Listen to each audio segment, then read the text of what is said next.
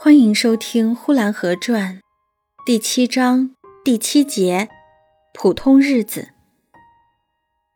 冯歪嘴子的儿子也和普通的小孩一样，七个月出牙，八个月会爬，一年会走，两年会跑了。夏天，那孩子浑身不穿衣裳，只带一个花兜肚，在门前的水坑里捉小蛤蟆。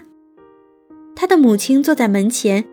给他绣着花兜肚嘴，他的父亲在磨坊打着梆子，看管着小驴，拉着磨。